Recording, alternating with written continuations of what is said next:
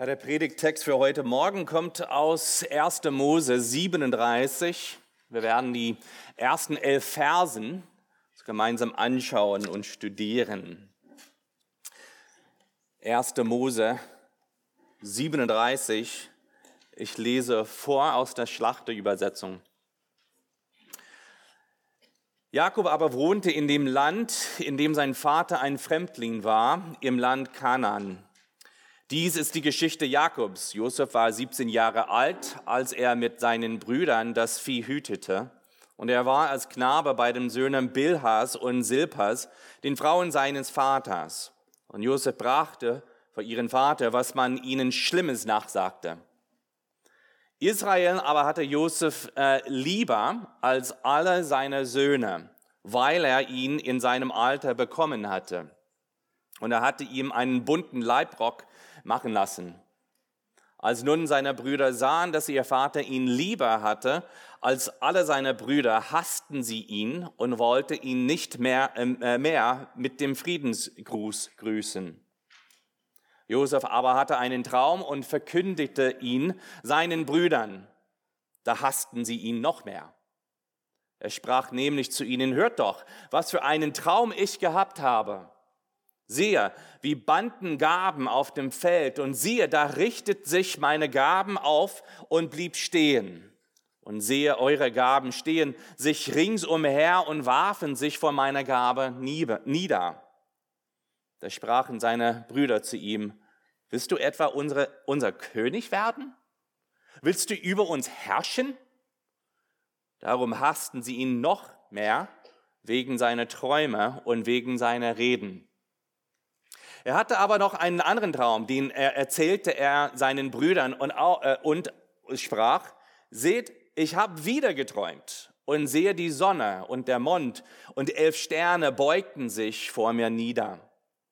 Als er aber das seinem Vater und seinen Brüdern erzählte, tadelte ihn sein Vater und sprach zu ihm, was ist das für ein Traum, den du geträumt hast? Sollen etwa ich deiner Mutter und deiner Brüder kommen und uns vor dir äh, bis zur Erde niederbeugen? Und seine Brüder waren eifersüchtig auf ihn. Sein Vater aber bewahrte das Wort im Gedächtnis. So, so weit das Lesen Gottes Wortes.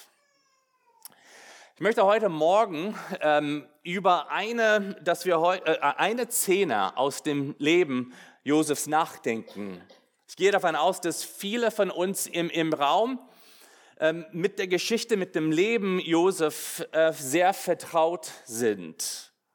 Aber das kurz zusammenzufassen, es ist die Geschichte eines Mannes, der von seinen Brüdern misshandelt und in die Sklaverei verkauft wird. Und dann wird nach Ägypten äh, verschleppt. Josef ist ein Mann, der auf die Probe gestellt belogen und dann ins Gefängnis gesperrt wird. Es ist die Geschichte eines Mannes, der Träume deutete, aus dem Gefängnis befreit wird, zu Ansehen kommt und den Thron besteigt.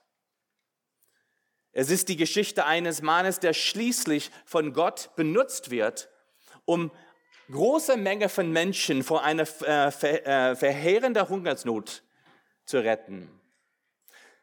Aber wenn wir die Geschichte von Josef lesen, was sollen wir eigentlich daraus nehmen? Wie sollten wir dann diese Geschichte lesen? Zunächst mal liefert uns die Geschichte von Josef ein Beispiel für Gottesfurcht. Wir alle brauchen Vorbilder, oder? Ob Manager oder Musiker, Pastor, Pastor oder Programmer, Arzt oder Anwalt, ein Beispiel zu haben, hilft uns, oder? Vielleicht bist du dann äh, Musiker und du, du bist gerade dabei, ein neues Musikstück äh, Stück zu lernen. Was machst du? du? Du schaust auf YouTube. Guckst an, wie das eigentlich anhören solltest. Oder du, du schaust deinem Chef zu, wie er besonders ein schwieriges Treffen oder Meeting meistert. Aber das geht auch für, für Christen. Wir brauchen Vorbilder, die uns zeigen, wie wir ein heiliges Leben führen können. Auch in der Bibel gibt's Vorbilder. gute und schlechte Beispiele. Josef ist einer von ihnen. Im Josef zum Beispiel, wenn wir über äh, Josef als Vorbild denken, wir haben in Josef ein, äh, ein Beispiel dafür, wie man mit Versuchung umgeht. Denkt man an diese Szene mit der Frau, äh, mit Potiphars Frau. Wir haben auch ein Beispiel dafür, wie man mit Ungerechtigkeit umgehen kann. Gerade ein aktuelles Thema, oder? Wie man mit Ungerechtigkeit umgeht. Wir haben ein Beispiel dafür, wie man mit Schmerz umgehen kann. Wir haben auch ein Beispiel dafür, wie man mit dem Druck einer heidnischen, gottlosen Gesellschaft umgeht. Wir sollten nicht vergessen, Ägypten war keine christliche Kommune. Und schließlich haben wir ein Beispiel von jemandem, der mit all dem umging und Gott treu blieb. Er wankt nicht in seine Liebe und Anbetung. Ich glaube, wir alle als Mitstreiter, die auch täglich mit der Sünde kämpfen, eine Menge von ihm lernen können. Vorbilder zu haben hilft uns. Aber zweitens verweist uns diese Geschichte von Josef auf Jesus selbst. Das ist nicht meine klüge Idee, wir haben schon heute Morgen gehört. Das ist eigentlich die Idee Jesu selbst, als er auf dem Weg nach Immaus gegangen ist mit zwei, ähm, zwei äh, Jünger. Das heißt, er hat gerade, haben wir gehört, vom 1. Mose durch das ganze Alte Testament. Das heißt, die Geschichte, die wir gerade heute Morgen angucken, hat Jesus auf sich selbst so hingewiesen.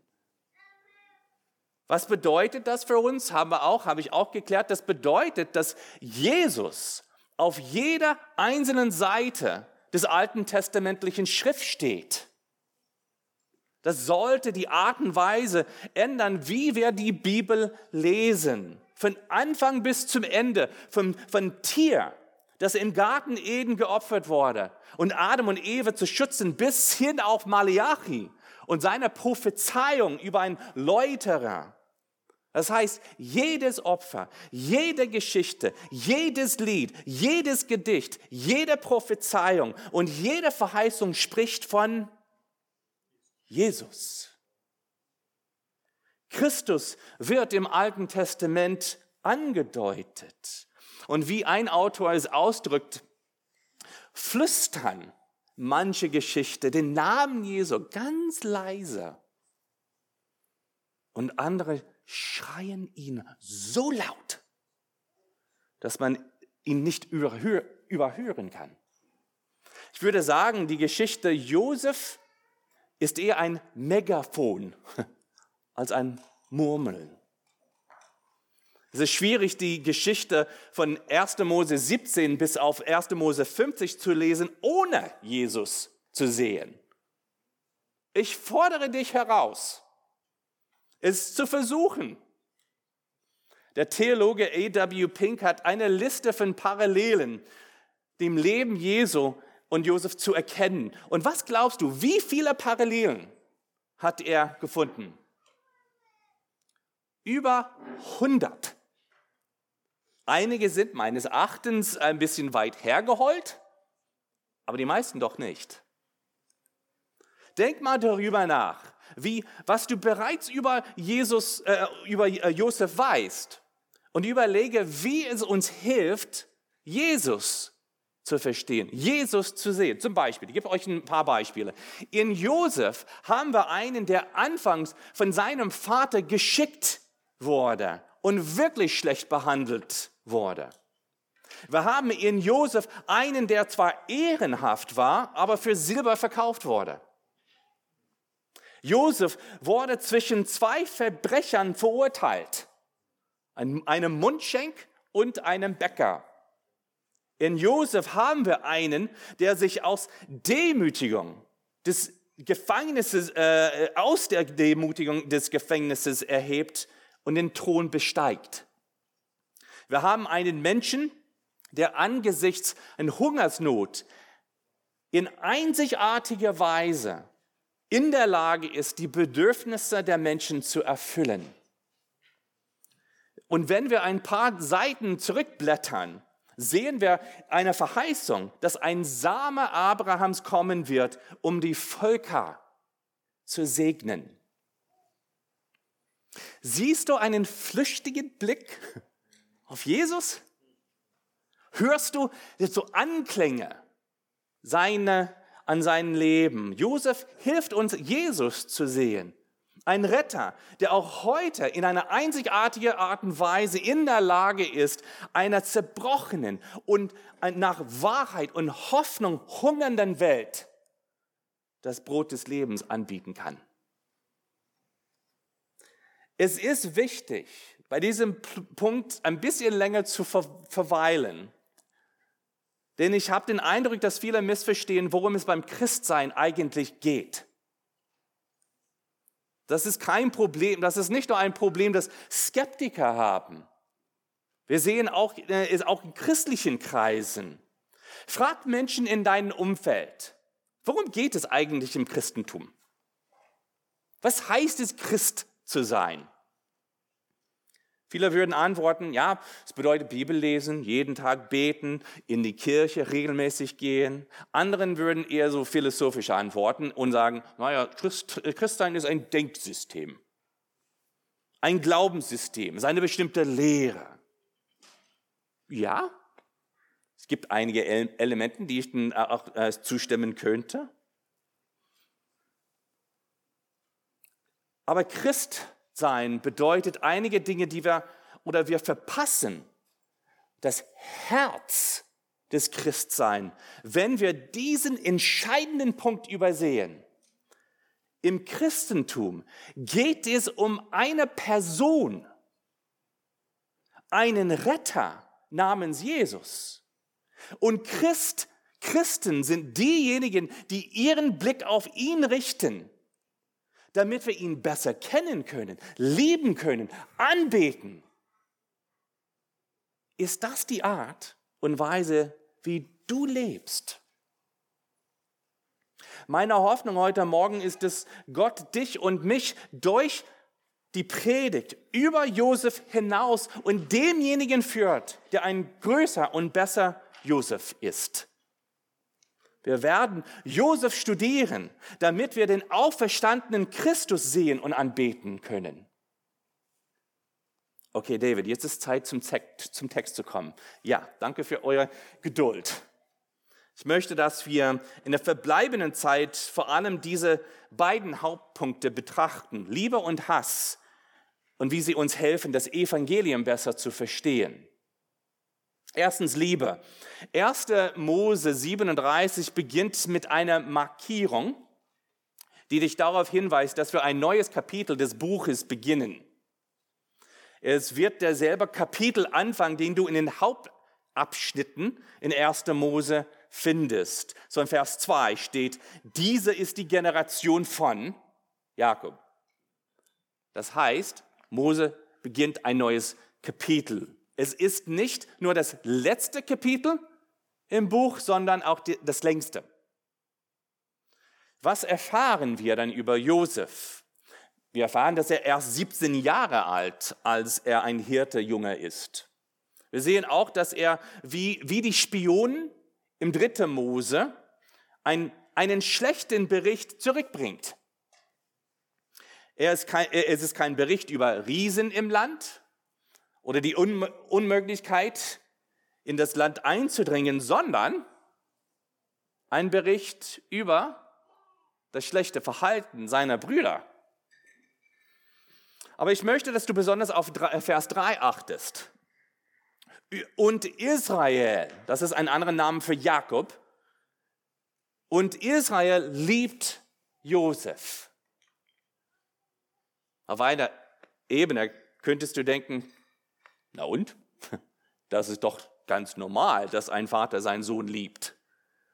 Aber es bedeutet noch mehr als das. Muss man ein bisschen weiter lesen. Der Text geht doch weiter. Es bedeutet, dass, sein, dass der Vater seinen Sohn mehr liebt als alle anderen Söhne. Ich glaube, wir sollten an diesem Punkt innehalten und uns mit uns selbst ringen. Mein erster Gedanke ist, ist folgender. Oh weia. Das ist wirklich eine schlechte Idee. Das wird nicht gut ausgehen. Warum? Weil ich Kinder habe und ein Kind mit Geschwister bin. Ich vermute, dass es Menschen in diesem Raum gibt, die aus erster Hand wissen, wie schrecklich es sein kann, wenn in einer Familie Bevorzugung äh, betrieben wird.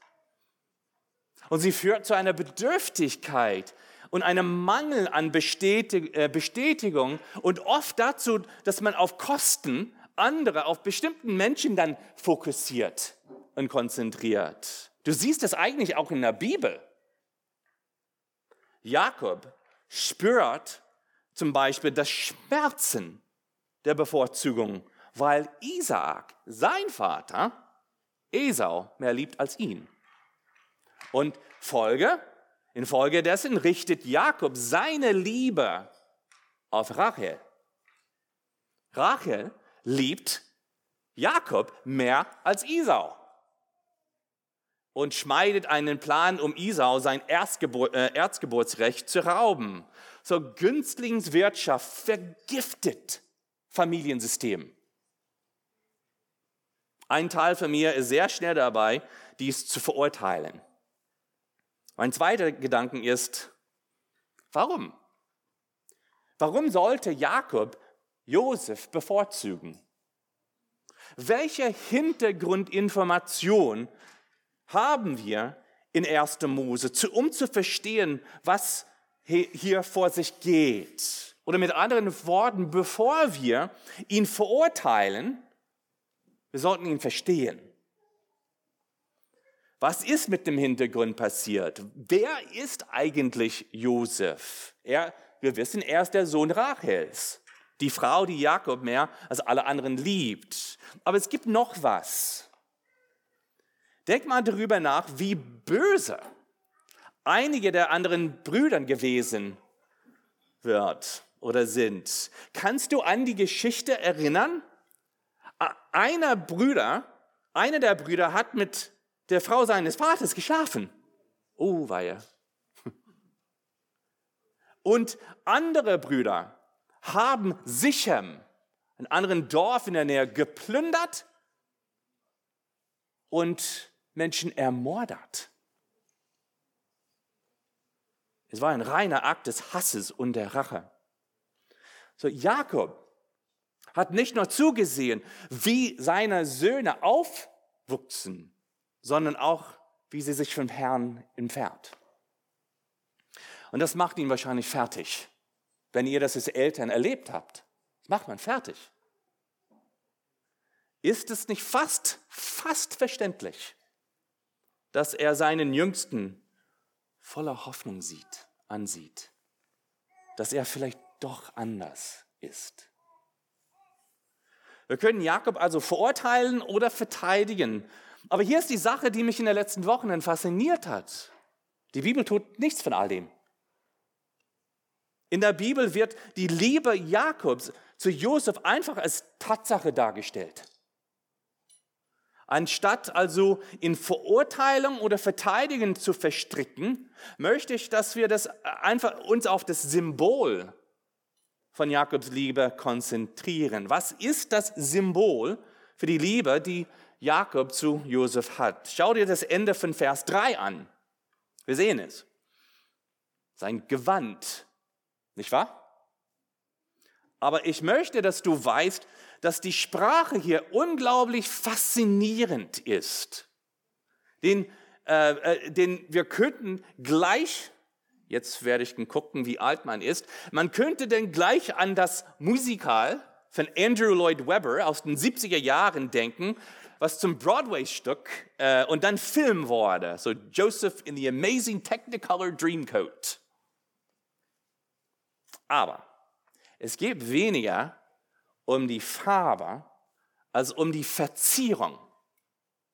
Es mag bunt sein, aber ist auf jeden Fall so langärmelig und, und reichlich verziert. Und was besonders macht, ist nicht die Farbe und nicht die ganze Bommel, sondern, und das ist sehr wichtig,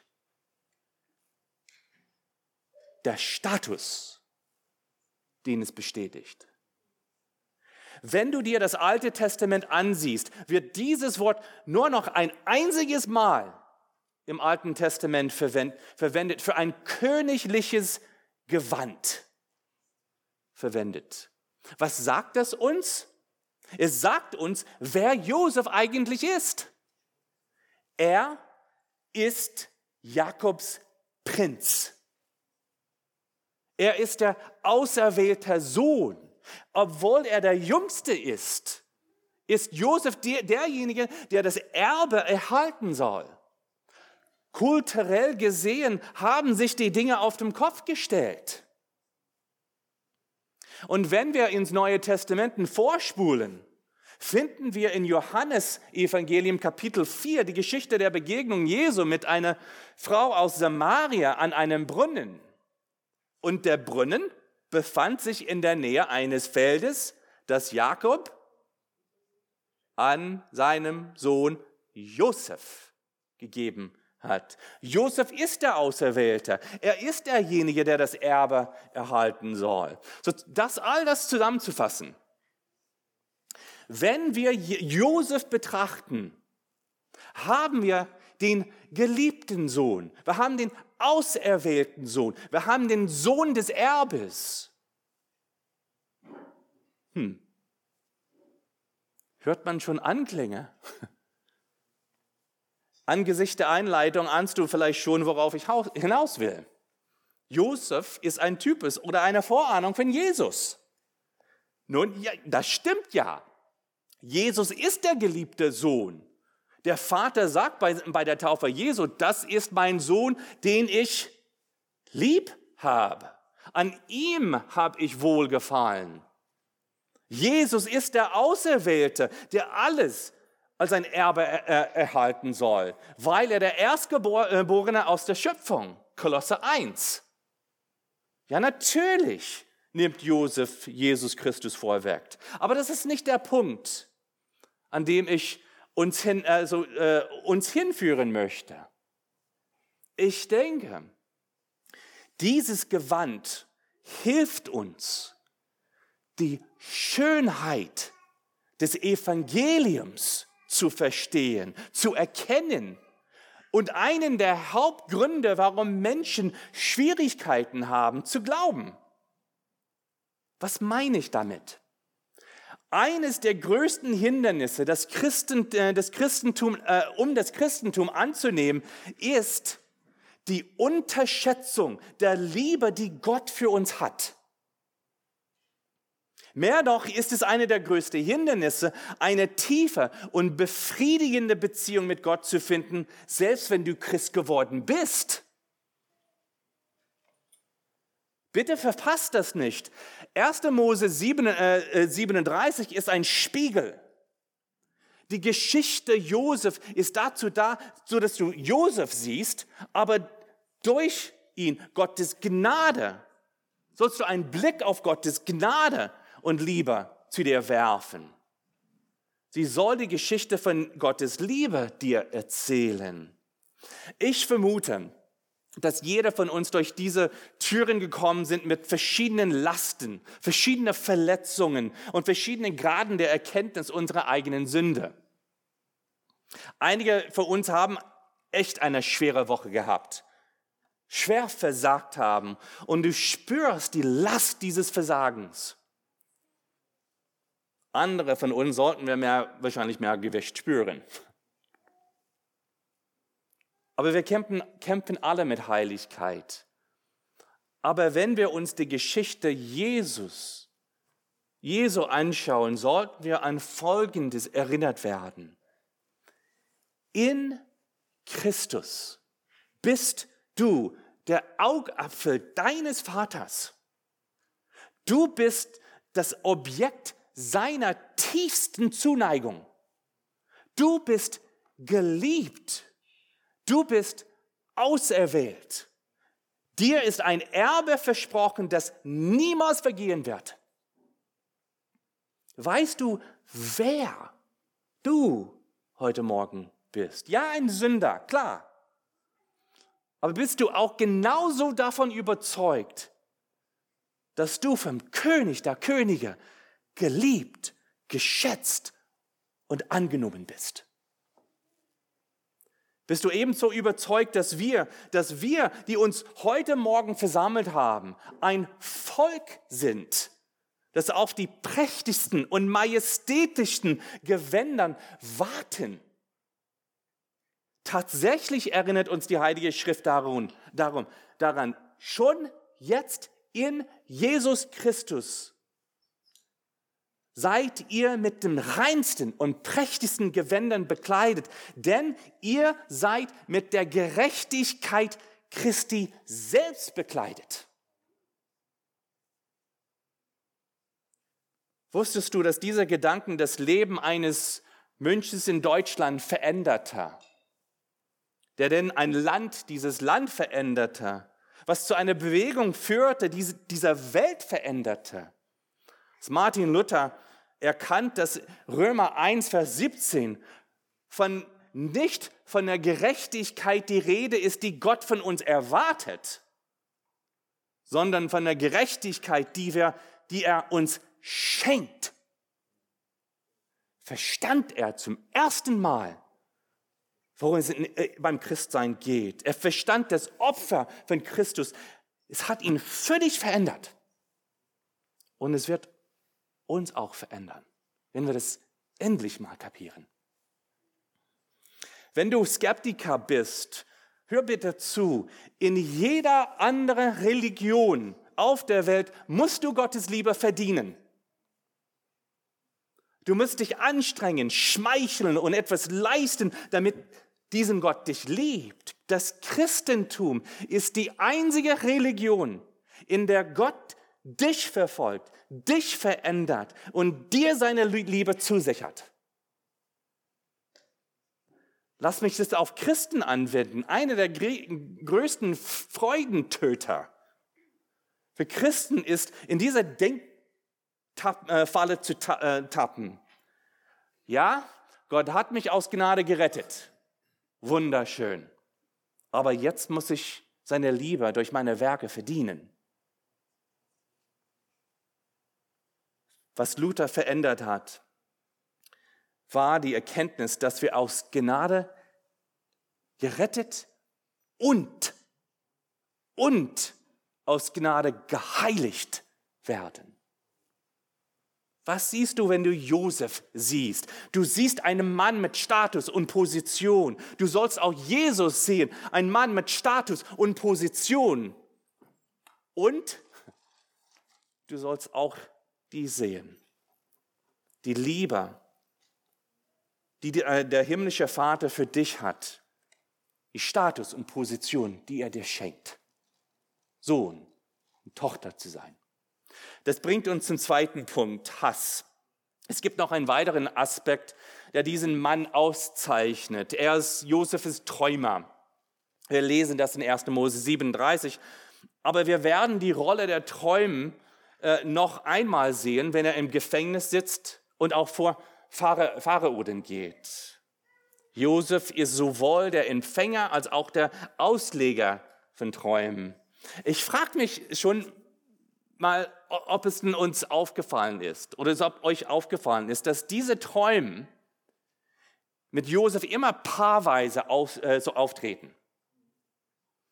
Wenn Dinge, das ist wichtig, wenn Dinge im Hebräischen zu paarweise werden, bedeutet das Gewissheit. Diese Dinge werden sicherlich durch Gottes souveräne Hand eintreten. Das lesen wir sogar in 1. Mose 41, Vers 32. Das heißt, wir haben zwei Träume. Im ersten Traum geht es um Getreidegaben. Sie stehen für seine Brüder. Denkt daran, dass Josef Hirte ist und kein Bauer ist. Es ist schwer, sich nicht vorzustellen, dass die Gaben auf die bevorstehende Hungers, Hungersnot hinweisen. Aber diese Gabe stehen für die Brüder. Was tun sie? Sie verneigen sich vor Josef. Das zweite Bild ist noch intensiver. Jetzt kommen die kosmische äh, Körper, so Sonne, Mond, Sterne. Und sie repräsentierten äh, dasselbe. Sie fallen vor Josef nieder und beten ihn an. Du kannst dir vorstellen, warum die Menschen an dieser Stelle Josef stark kritisieren. Manche Kommentatoren sagen sowas wie, was hat Josef wirklich dabei gedacht? Also wie dumm ist er, dass er seinen Brüdern die Träume erzählt. Kein diplomatischer Sinn. Ein Autor sagt, er sei ein verwöhnter Bengel, weil seine, äh, er seinen Brüdern die Träume erzählt ist. Ist das fair? Lass mich eine andere Perspektive vorschlagen. Wenn du dich an den Ursprung dieser Träume erinnerst, wenn du dich darin erinnerst, dass der allmächtige Gott selbst Josef diese Träume schenkt, könnte es nicht sein, dass vor lauter Staunen, vor lauter Aufregung darüber, ganz, dass er ganz aus dem Häuschen ist. Hier ist noch etwas, was man beachten sollte. So dreimal in zunehmender Masse führen diese Träume, diese Offenbarung Gottes zu Hass auf Josef. In Vers 4 wird es bereits gesagt, dass Josef von seinen Brüdern gehasst wird. Dann schau Vers 5 an. Er erzählt es ihnen in einem Traum, was passiert. Sie hassen ihn noch mehr. Dann Vers 8, seine Brüder hassten ihn noch mehr für die Worte, die er über die Träume sagte. Vers 11 fragst du, wo kann es auch denn hinausgehen? Wie kann es noch schlimmer werden? Vers 11, und seine Brüder wurden von Eifersucht erfüllt.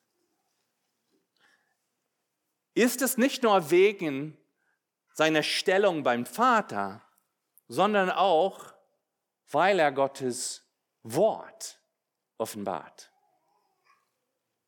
Josef wird am Ende wirklich verachtet. Und merkt ihr das? Es ist eine auf den Kopf gestellte Botschaft der Errettung.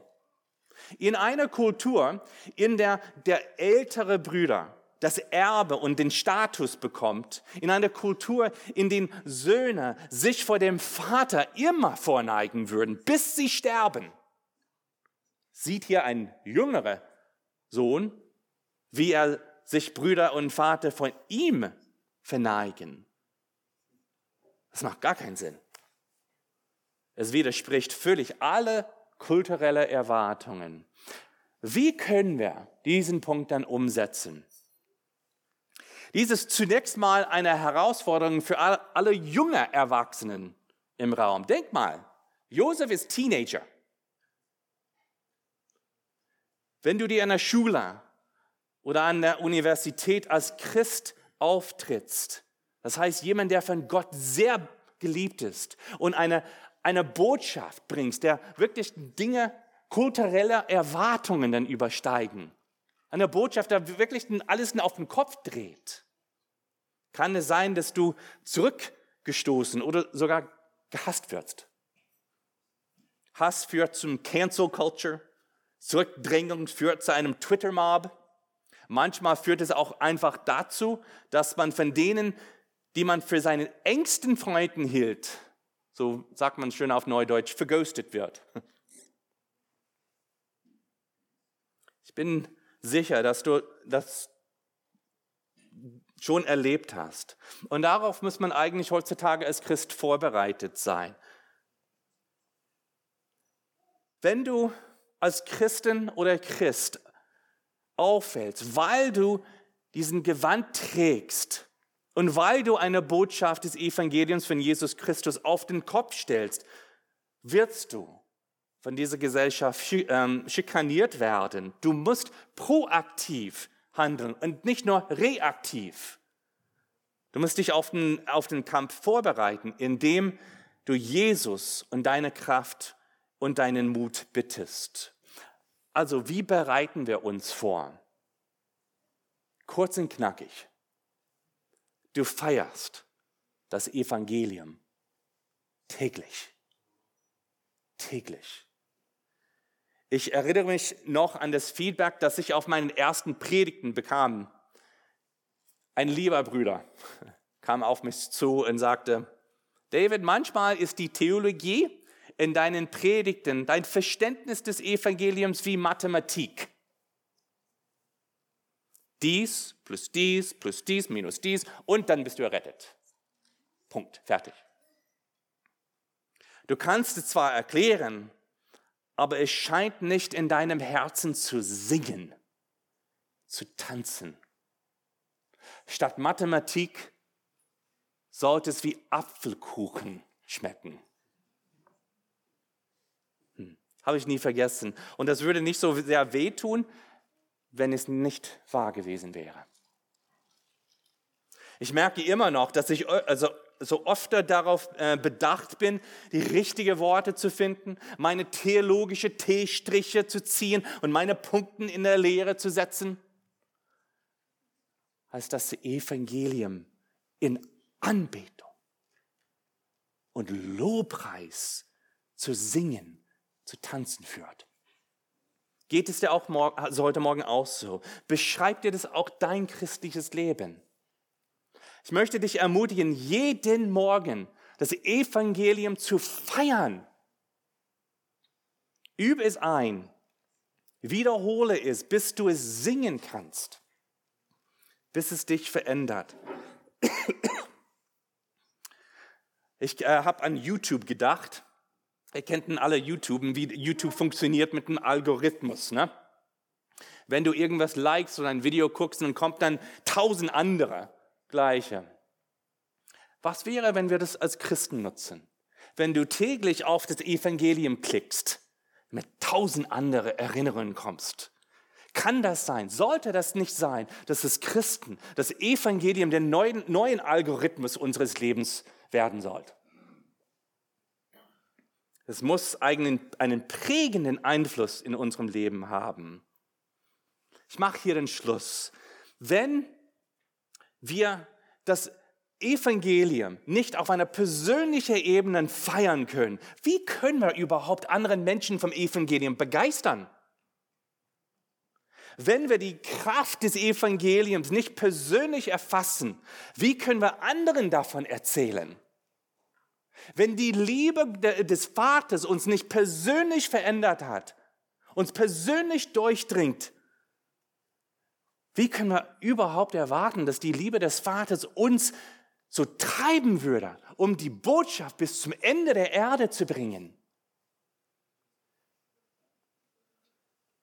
Christus, dein Retter, er trug Hass.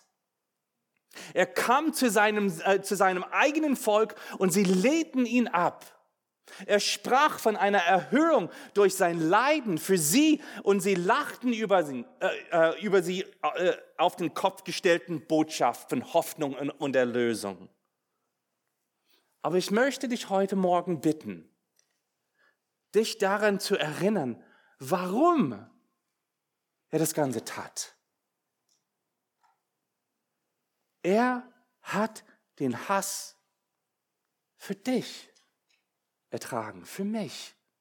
Er hat den Hass ertragen, um deine Sünde zu ertragen. Er ertrug den Hass aus den tiefen väterlichen Liebe heraus, die Gott für dich hat, sein Kind empfindet. Wenn wir Liebe oder Hass auf, äh, auf uns kommt, werden wir schnell verwirrt. Und wir beginnen uns zu fragen, Gott, liebst du mich noch? Bin ich dir überhaupt wichtig? Hast du schon eigentlich gesehen, was in meinem Leben abgegangen ist? Du verlierst jedes Gefühl für Gottes Liebe, wenn du nicht dies siehst. Jesus ist derjenige, der den Mantel des Vaters verloren hat, damit du sicher sein kannst, dass du ihn hast. Jesus ist derjenige, der unser schmutziges Gewand der Rebellion nimmt und uns sein perfektes Gewand der Gerechtigkeit schenkt. Jesus ist derjenige, der die Liebe des Vaters verloren hat, indem er die Strafe bezahlt, damit wir wissen, dass Gott uns trotz unseres unvollkommenen Lebens, trotz der Art und Weise, wie unser Leben ein Hass auf Gott ausdrückt, liebt.